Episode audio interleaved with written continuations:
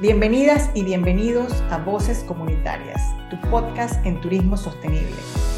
Este es un podcast que te llevará a descubrir Panamá a través de las historias, experiencias y tesoros de diversas voces y comunidades que utilizan el turismo como medio para fomentar el desarrollo sostenible, el intercambio cultural y la conservación natural. Somos Annie Young y Elisa Lazo de la Fundación Panameña de Turismo Sostenible, quienes te acompañaremos en cada nuevo episodio de Voces Comunitarias. Bienvenidos a nuestro primer episodio de Voces Comunitarias, tu podcast en turismo sostenible. Hoy vamos a adentrarnos en un tema polémico en Panamá, el turismo sostenible y la minería. En este episodio vamos a conversar sobre el impacto ambiental, los beneficios económicos, sociales y por supuesto la sostenibilidad de ambas actividades y cómo afectan nuestras vidas y el medio ambiente. Hoy tenemos a invitados de lujo, estoy súper contenta, nuestro primer podcast con súper invitados. Tenemos a expertos en turismo, tenemos a activistas, tenemos a algunos conocedores de la minería y hoy vamos a conversar para obtener una visión completa de la situación.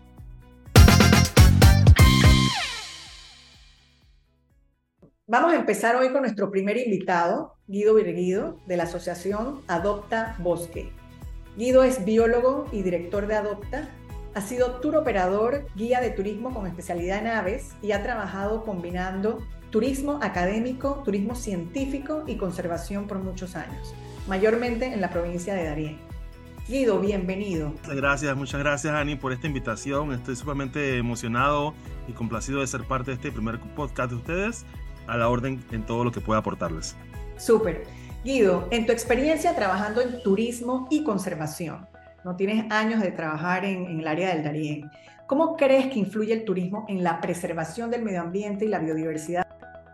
Claro que sí, claro que sí, gracias. Eh, en efecto, sí, eh, hay una relación muy importante y posiblemente en nuestro caso específico de en Adopta, en la Reserva Natural Privada Cerro Chucantí, es un ejemplo bien interesante de, esta, esta simbiosis que se puede dar entre turismo y conservación, ¿no? Porque de hecho yo soy biólogo de formación, pero luego tomé una maestría en administración turística y desarrollamos también un tema de promoción de eh, ecoturismo y eh, especialmente el tema de aves. A través del ecoturismo o el turismo sostenible eh, se nos permite valorizar no monetariamente el tema del valor de la naturaleza, ¿no? Porque planteábamos que una de las limitantes es que nuestro sistema capitalista eh, en, muchas, muchas ocasiones se nos complica valorizar eh, los recursos naturales. ¿Cuánto vale el bosque? ¿Cuánto vale una especie? ¿Cuánto vale eh, la biodiversidad? Entonces, claro que el valor es realmente incalculable pero por lo menos a través del turismo sostenible se nos facilita, eh, se ofrece la oportunidad de empezar a asignarle un valor económico a estos recursos, específicamente a, través del turismo de naturaleza, turismo sostenible o ecoturismo, porque sabemos que es una industria a nivel mundial que se mueven miles y miles de millones de dólares al año eh, y por lo tanto es una forma de generar riqueza, generar eh, economía y, como sabemos, el, ecoturismo o el turismo en general y el ecoturismo específicamente sosteniblemente hablando es una, una empresa o una iniciativa que genera una derrama económica supremamente importante porque saca a la gente de los centros eh, de, desarrollo, los polos de desarrollo tradicionales, Ciudad de Panamá, Ciudad de Colón, compras y demás, para llevarlos a donde están la biodiversidad. En caso específico nuestro, hemos eh, tenido la oportunidad de llevar grupos de turistas a Darién, a Bocas del Toro, a Chiriquí, a Escudo de Veraguas, a Coiba, a diferentes partes de la geografía nacional en búsqueda de esa biodiversidad. Y en efecto, a través de eso se, se benefician eh, campesinos, se benefician pueblos indígenas, compran artesanías, se contratan botes, se contratan capitanes, marineros, cocineras, o sea, que hay una derrama económica muy, muy, muy interesante, se distribuye y se riega mucho la, los recursos, y eso es algo muy valioso en el tema del turismo sostenible. Eh, y por otro, otra perspectiva que nos parece supremamente interesante, eh, cuando, sobre todo cuando vamos a estas áreas muy, pero muy remotas, en algunos casos ni siquiera eh, han visto turistas nunca antes por esos sitios, porque los turistas tradicionalmente se, limita, se han limitado a a los resorts de playas, ¿no? Las playas del Pacífico, las islas del Caribe, ya sea Gunayala, ya sea Bocas del Toro, que, Boquete, que son los centros más tradicionales de turismo. Sin embargo, eh, a través el turismo sostenible, el ecoturismo, el agriturismo, nosotros tenemos que desplazarnos en búsqueda de estas especies que son más eh, carismáticas, más interesantes. El caso de la águila arpía, el caso del, del jaguar, del, quienes, personas quieren ver eh, flora y fauna muy, muy carismática, muy llamativa, y estas especies quieren aprovecharlas o verlas en su entorno natural, tenemos que desplazarnos a sitios muy, pero muy distantes. Si quieres ver el colibrí de escudo, tienes que desplazarte, o el, o el, el perezoso pigmeo de escudo de Veraguas, tienes que cruzar a Bocas del Toro, subir, ir hasta la, la isla escudo de Veraguas, ¿no? Igualmente, si quieres, si quieres ver un águila arpía, tienes que tomar un carro, tienes que tomar un bote, tienes que alquilar caballo, tienes que desplazarte al centro de la selva donde hay un águila arpía. Entonces, eso es muy interesante. Qué belleza, Guido. Entonces, en tu experiencia, el turismo empodera a las comunidades locales, las involucra en el desarrollo y la gestión del turismo en sus áreas, lo que definitivamente tiene efectos positivos en la economía local y en su conservación. Eh, nos llama mucho la atención cuando la gente empieza a ver, oye, estos turistas, ¿qué carrizos vienen a hacer acá? ¿Por qué se montan a caballo cuatro o cinco horas subiendo esas montañas lodosas? ¿Qué es lo que hay allá? Entonces, ese sentimiento, esa, esa, sembramos, empezamos a sembrar esa chispa de por qué estas personas se desplazan a tal distancia y empezamos entonces a crear una conciencia del valor que tiene esa biodiversidad. Igualmente el caso del águila arpía, cuando van estos señores eh, birdwatchers, los observadores de aves, que llevamos al Darién, que llevamos a las comunidades indígenas y que los metemos cuatro o cinco horas en la montaña y tienen que acampar en el medio de la selva eh, con mínimas eh, condiciones para el desarrollo de la actividad turística que uno pensaría, ¿no? Ellos están dispuestos a sobrevivir o, a, em, sujetarse a estas condiciones tan, tan primitivas, a dormir en el, en el piso, en una tienda de campaña, no hay baño, no hay agua caliente, no hay, no hay internet, no hay nada, con tal de ver águila arpía. Entonces, estas, esto va sembrando un, una inquietud, una, duda, por así decir, o, empieza a abrir los ojos a las comunidades indígenas y las comunidades campesinas y los lugareños sobre, wow, esta gente que viene de Estados Unidos, de Europa, de Australia, de China, vienen hasta nuestro país y vienen a nuestras comunidades y se meten a la montaña porque eso realmente vale la pena observarlo, vale la pena apreciarlo y en nuestro caso vale la pena conservarlo. Y en el caso específico, para aterrizar, ya que el tema de hoy es el tema minería, eh, en el área de Donoso es un área que tiene un potencial increíble, ¿verdad? Que vale la pena eh, explotarlo, si se quiere, entre comillas, ¿no? Aprovecharlo, hacerlo de manera sostenible. Es un área que tiene un endemismo muy importante, que tiene especies de plantas, orquídeas, eh, en gran, muchas de ellas endémicas del sitio, eh, hasta donde conocemos, porque es un área que ha sido mm, eh, muy poco estudiada, se pueden hacer muchos más estudios, y con los pocos estudios que se han hecho ya se determina que hay muchas especies nuevas para la ciencia, en su gran mayoría endémicas de esta área del país. En cuanto a fauna, tenemos eh, que vemos el tapir, el jaguar, puerco de monte, eh, se ven muchas especies interesantes allá que serían de gran interés para el turismo y estas comunidades que viven en, estos, en estas áreas de Donoso, en, en, del Norte y demás, pudieran verse beneficiadas de, a través de las visitas de estas personas.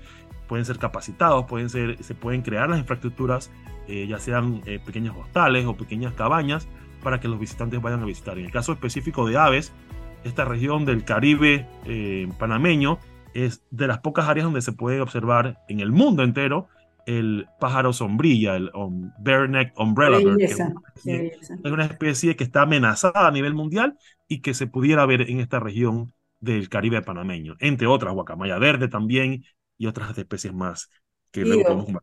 Gracias, me encanta lo que estamos escuchando y definitivamente hace falta más inversión eh, en nuestras comunidades, no solamente en infraestructura, pero en educación inclusive, y tal vez sensibilización. Ojalá el Estado, a través del Ministerio, bueno, la Autoridad Nacional, la Autoridad de Turismo, el Ministerio de Ambiente, eh, invertamos. Porque Costa Rica, que es un país eh, más pequeño que Panamá, y me atrevo a decir con menos biodiversidad que Panamá, el turismo es su principal industria. Ellos no tienen un canal Así que ellos invierten gran cantidad de recursos en la conservación de su biodiversidad, que es su activo principal. y ojalá Panamá también llegue a ese nivel.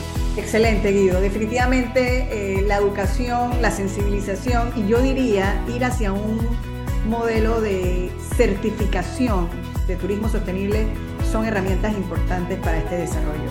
Gracias, Guido. Gracias por tu participación. Ahora tenemos nuestra segunda invitada, eh, Raiza Banfield. Raiza es arquitecta, es directora de Fundación Panamá Sostenible y la iniciativa Diversity Design en Panamá. Ha sido directora de desarrollo del Centro para la Integración de la Naturaleza y las Ciudades y vicealcaldesa, entre otros cargos más. Gracias, Raiza, por acompañarnos el día de hoy. Bienvenida. Muchísimas gracias. Entre otros cargos más, todos los que me quieren achacar, los que quieren que resuelva todo. así es, así es. Pero estás haciendo un buen trabajo. Gracias por tu invitación, Ani. Bueno, Raiza, vamos a empezar. La primera pregunta es para ti. ¿Cómo podrían o cómo pueden las políticas gubernamentales y las inversiones públicas apoyar el desarrollo del turismo sostenible en comparación con la minería? Realmente yo creo que ahí está la base de todo. Llegar a la política y al espacio de toma de decisiones es para facilitar los espacios de integración entre los distintos actores. Porque ¿qué es la experiencia que tenemos? Tú puedes tener una buena empresa intentando hacer algo, ya sea por responsabilidad social, porque son los valores de la empresa. Luego tienes organizaciones no gubernamentales como las nuestras, ¿sabes? Tratando de vivir por su misión, visión y las comunidades esto puede ser un esfuerzo lícito, válido, pero se queda corto si no es una política pública. Es ahí donde los tomadores de decisiones tienen el liderazgo y la responsabilidad de encaminarlo, no solamente con un eh, establecimiento de una política, sino luego con la legislación, la reglamentación y el seguimiento y fiscalización, porque ese es el otro problema que tenemos.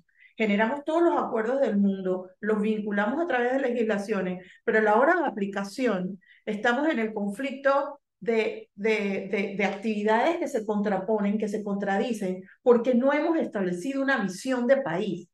Un país de 77 mil kilómetros cuadrados, rico en biodiversidad, una de las más importantes del planeta. Dos océanos cruzándose en una hora.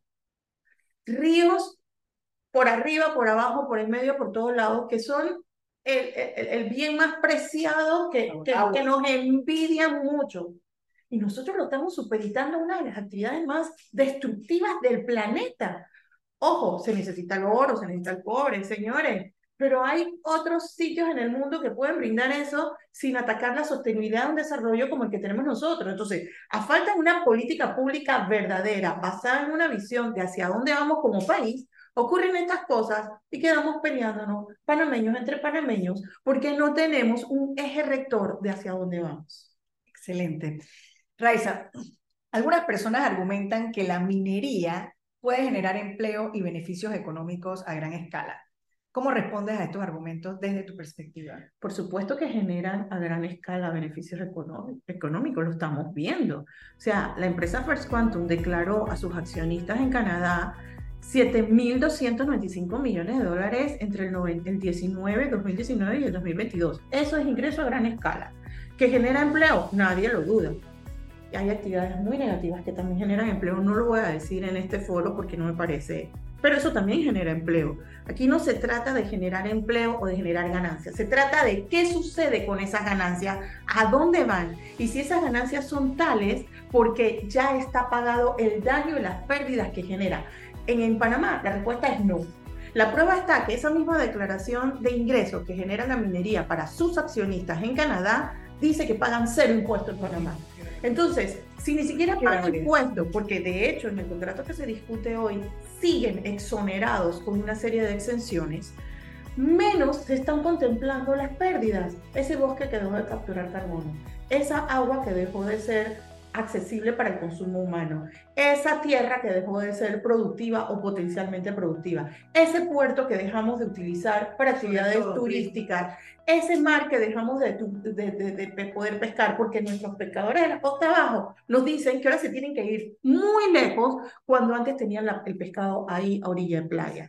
Eh, los que están hoy día en la reunión de Omar Torrijos nos están diciendo que la empresa lleva el agua embotellada porque ya no pueden consumir el agua del grifo como antes lo podían hacer. Entonces, no podemos llamarnos a engaño. Que la empresa minera genera beneficios en función de que genera, eh, luego de su refinamiento produce un mineral que la industria utiliza, sí, ¿A costo de qué? Es lo que no se quiere ¿A costo entender. de cuántos impactos ambientales? ¿Cuáles son los impactos ambientales que la ciudadanía debe entender que más preocupan en relación con la minería? En Panamá se ve muy difícil transmitir eso porque cuando estamos en la ciudad, donde ya no tenemos relación con los ecosistemas, donde eso lo vemos como lejos, donde nos han formado con el sentido de que el desarrollo tiene un precio y para mantener tu estilo de vida hay que sacrificar algo. Cuando tú tienes esos chips en tu mente, te cuesta entender que el impacto ambiental de lo que ocurre en Donoso, en Coclecito, te afecta aquí, en, en Río Abajo, te afecta en Los Ángeles, te afecta, Los Ángeles, Betania, te afecta. ¿Por qué? Porque nuestros ecosistemas están correlacionados. Nuestros bosques que retienen agua, que capturan CO2, que contienen el suelo, están aliados, entrelazados, hermanados en un ecosistema que no tiene divisiones políticas como aparece en nuestros mapas. Y cuando se van afectando esas manchas, esos parches, por más que tratemos de disimularlo y que en un mapita se vea como una fracción, la realidad es que esa, esa desconexión que también vienen por otras actividades. Ojo, no tratemos de tapar una con la otra. Lo que tenemos que entender es la riqueza que tenemos y cómo está amenazada en función de malas prácticas en muchas actividades, pero que la minería no viene a solucionar ninguna, sino que viene a, a empeorarla. Por tanto, las afectaciones son a suelo, a agua y peor aún, a las aguas que están en el subsuelo, que son las que alimentan los ríos que luego van a parar, tú no sabes dónde. Pero esas, esas aguas contaminadas que tomas eh, vienen del subsuelo que las nutren. Entonces, eso no lo podemos negar y eso pasa aquí y en cualquier otro punto donde los ríos están expuestos a eso. Y al final del día, al ser más vulnerable dentro de la cadena ecológica, el ser humano, porque nosotros no estamos aportando nada a los ecosistemas, pero los ecosistemas aportan todo de lo que necesitamos nosotros. Incluso eh, seguridad alimentaria se, se, ve afectada. Ese es un tema y, y, me molesta mucho cuando la empresa trata de, de, de uh, simplificar de que porque tiene un productor que lo está apoyando con café, eh, gallinas y tal, que al final lo necesitan ellos para comer, para suministrarse, lo ponen como un ejemplo de lo que hacen por todo el país. No, al final, esos suelos que dejaron de producirse a gran escala, esas, esas prácticas que dejamos de reconvertir en vez de mejorarlas, simplemente las anulamos porque la minería va a ir captando más suelo, entonces van amenazando la seguridad hídrica y por tanto alimentaria del país. Pongo el ejemplo Cerro Quema. Cerro Quema produce alimentos, eh, perdón, en la región de Azuero. El 17% del arroz que consumimos a nivel nacional viene de Azuero. Si las fuentes hídricas en, en, en Los Santos están tan estresadas por malas prácticas agropecuarias, que debemos subsanar, que debemos convertir, que debemos mejorar. Pero no le cedemos para eso el nacimiento de las fuentes hídricas a una empresa minera. Claro. Entonces los alimentos que vienen de esa región, ¿cómo lo vamos a hacer? ¿Qué pasa entonces? La gente empieza a migrar o buscar oportunidades en la mina o van para el Darién a ver si producen allá. Y así es donde el campo de expansión de la minería va tomándose por, por, por osmosis otras actividades que podrían ser más sustentables para la vida humana en nuestro país. Eh, gracias Raiza por acompañarnos, gracias, gracias por tu pasión. Panamá, Panamá vale defenderlo con pasión, porque es un país maravilloso. Bueno, ahora nos movemos y vamos a ir con nuestro amigo Samuel Valdés.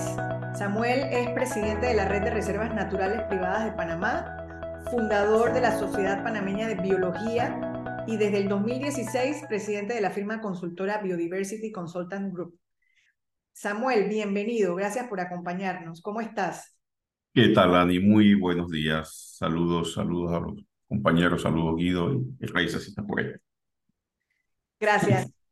Bueno, queremos hablar eh, de la minería y del turismo y preguntarte a ti un poquito eh, si piensas que hay beneficios económicos que la minería aporta eh, a Donoso, que ha aportado a Petaquilla en comparación con el turismo. ¿Cómo lo ves? La realidad actual es que efectivamente el proyecto que ya existe, que está en Donoso, eh, puede traer una serie de beneficios a las comunidades, especialmente en la creación de capacidades e identificación del potencial turístico de la zona. El, el paradigma y los dogmas de que la minería es un, está diametralmente opuesta al turismo sostenible, eh, hay varios ejemplos en el mundo incluso en Latinoamérica, en donde se puede evidenciar, hay, hay muestras de que el paisaje minero, primero, se puede recuperar eh, porque no estamos haciendo minería en el siglo XIX, hay una serie de, de técnicas y de no solo de los proyectos mineros, sino de los estados y de, organizaciones internacionales que regulan la actividad, que han, digamos, ido mejorando. Todo es sujeto de cambio. Entonces, no son actividades diametralmente opuestas. Hay ejemplos en Cerrejón, Colombia, en República Dominicana, que es más pequeña que nosotros. República Dominicana mide menos de 50 mil kilómetros cuadrados y desarrolla con éxito ambas actividades.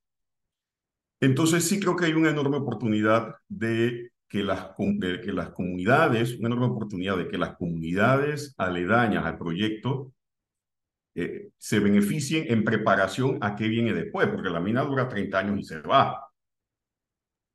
Es, Eso es un hecho.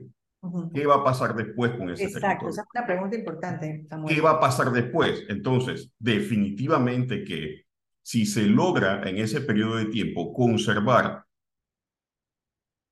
parte de los bosques, se logra conservar una muestra representativa del ecosistema que, que, está allí y se logra capacitar a las comunidades y crear infraestructura y poner en valor los recursos naturales y culturales que hay en la zona, definitivamente que podríamos estar hablando de que hay un potencial turístico post, o sea, una segunda oportunidad. ¿ve? Una segunda oportunidad para el yacimiento. ¿Cómo sería esa segunda oportunidad para el yacimiento? O sea, ¿cómo, cómo lo visualiza la, la minera? Porque realmente se hay, hay desafíos ambientales fuertes que tiene que enfrentar la industria minera.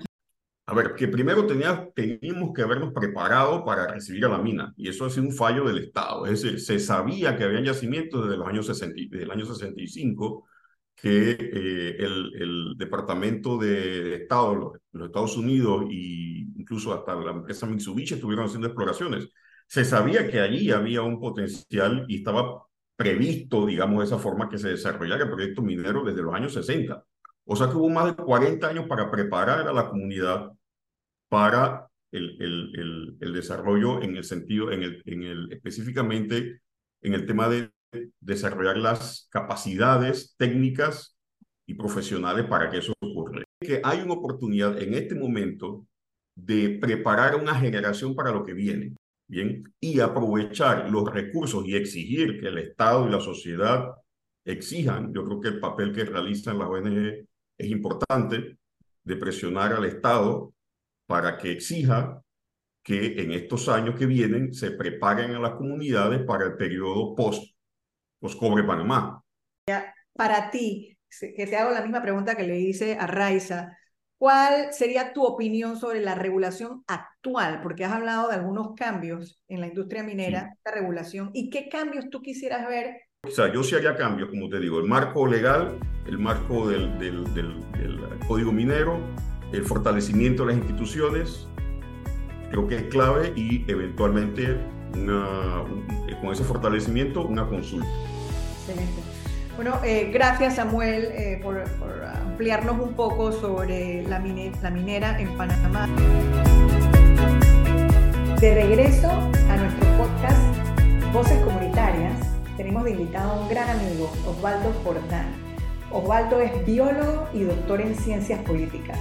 Es un gran defensor de los derechos humanos y actualmente es investigador del Centro de Investigación de Estudios Políticos y Sociales CIEPS he tenido la oportunidad de disfrutar de algunas aventuras en campo con Osvaldo, como la primera vez hace más de 20 años que fuimos a admirar a los manatís en el área de la comarca Nazo. Bienvenido, Osvaldo. Muchas gracias, Ani. Un placer estar aquí con ustedes.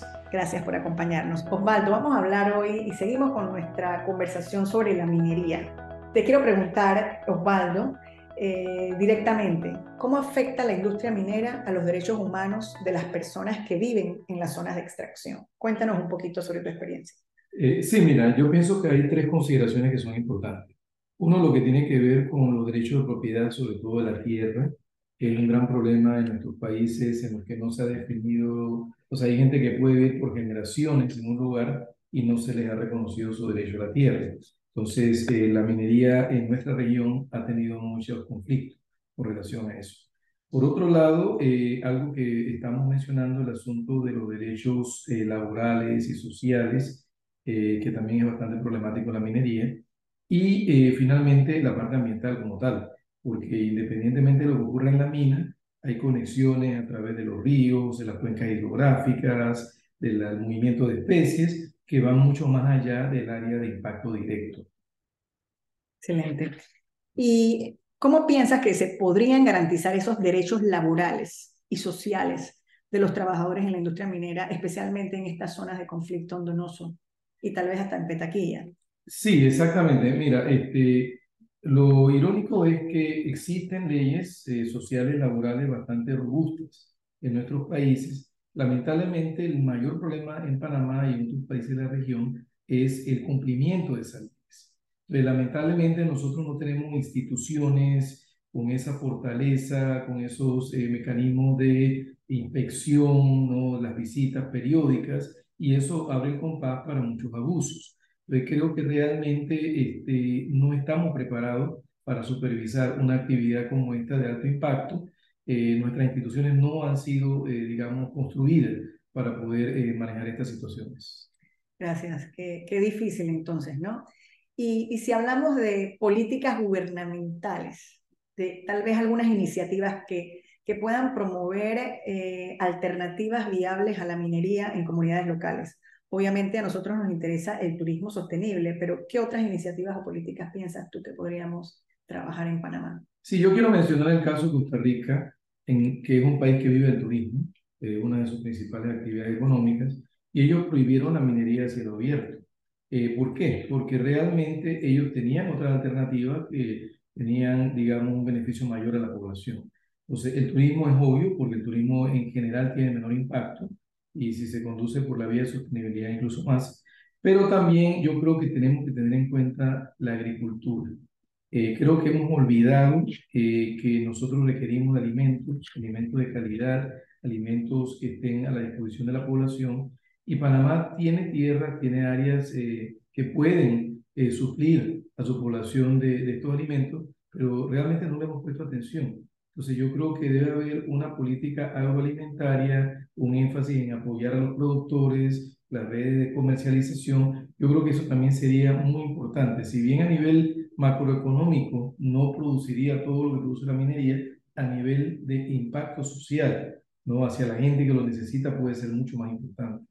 Claro que sí, y garantiza nuestra seguridad alimentaria, ¿no? Así muchas es, veces la vemos con problemas. Eh, muy bien, gracias. Eh, ¿Cuáles son o cuáles consideras tú que son oportunidades de colaborar entre gobierno, empresas, organizaciones de derechos humanos para que podamos abordar esos desafíos de los que mencionas relacionados a la minería? Sí, yo pienso que lo primero que hay que definir en un gran diálogo nacional es si Panamá quiere tomar la vía de la minería de cielo abierto o no. Hay que recordar que de los países de la región, ya Honduras, El Salvador y Costa Rica, que ya mencioné, han optado por no eh, explotar esos recursos minerales. Pero primero que tenemos que definir es si queremos realmente tomar eh, esa vía o si preferimos otra alternativa. Entonces, eso requiere de, esa clase convocatoria de la que hablas, un poco como se hizo con Bambito, como se hizo con Coronado, estos grandes diálogos en los que el país decide. Si por algún motivo se accediera a que hubiera cierto nivel de minería, entonces tiene que haber mecanismos eh, que sean lo suficientemente eh, estrictos para poder garantizar que no haya un impacto que destruya nuestros eh, recursos naturales y el mayor valor competitivo que tiene Panamá, que es donde perdemos eso de vista, que somos un país de alta biodiversidad, de mucha riqueza, posiblemente uno de los países con mayor cantidad de recursos hídricos, que es lo que el mundo quiere y nosotros lo tenemos, y lo estamos, no lo estamos cuidando. ¿Cuál es tu opinión sobre la actual regulación o ley de la industria minera y qué cambios tú quisieras ver en ella? Un artículo que escribí esta semana, el procedimiento de evaluación de impacto ambiental en Panamá ha dejado de funcionar. Entonces ya de por sí no podemos realmente tener una evaluación de una iniciativa minera cuando nuestros EIAs no funcionan ni para la construcción de una barriada. Entonces imagínate una operación del tamaño de la minería. Y lo que yo creo que no debemos perder de vista es la gran abundancia de recursos hídricos en Panamá. Y yo quiero hacer énfasis en eso. O sea, hay países mineros cuyas economías están muy, digamos, sustentadas por la minería, pero no son países del trópico torre.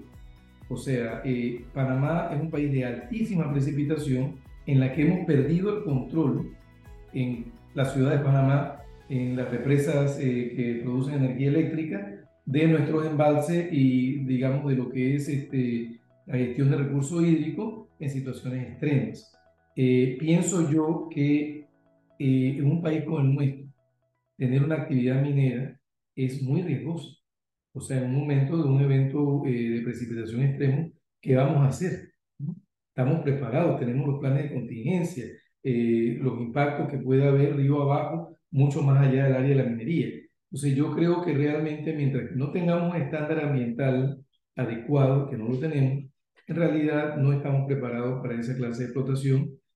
Y creo que debemos debatir la alternativa de que si queremos ir por la vía del país minero o si queremos mejor buscar otra alternativa pues para, para un país con las características naturales de Panamá y que cualquier error que se cometa en eh, una explotación minera va a tener un impacto sobre la agricultura, sobre la ganadería, sobre áreas pobladas y este, nunca perder de vista los ecosistemas marinos costeros, que además tienen el problema de que bioacumulan.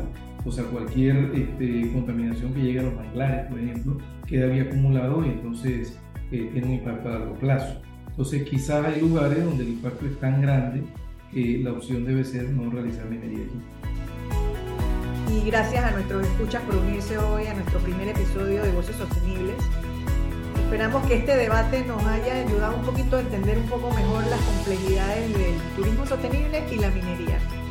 Y definitivamente la importancia de trabajar juntos para lograr un futuro más sostenible. Eh, esperamos que se mantengan en sintonía. Gracias. Hasta la próxima. Los invitamos a que nos sigan en nuestras redes sociales como arroba Panamá y como arroba RedSosTour. Apoya nuestros esfuerzos para impulsar estrategias en turismo comunitario y regenerativo para lograr un Panamá más equitativo.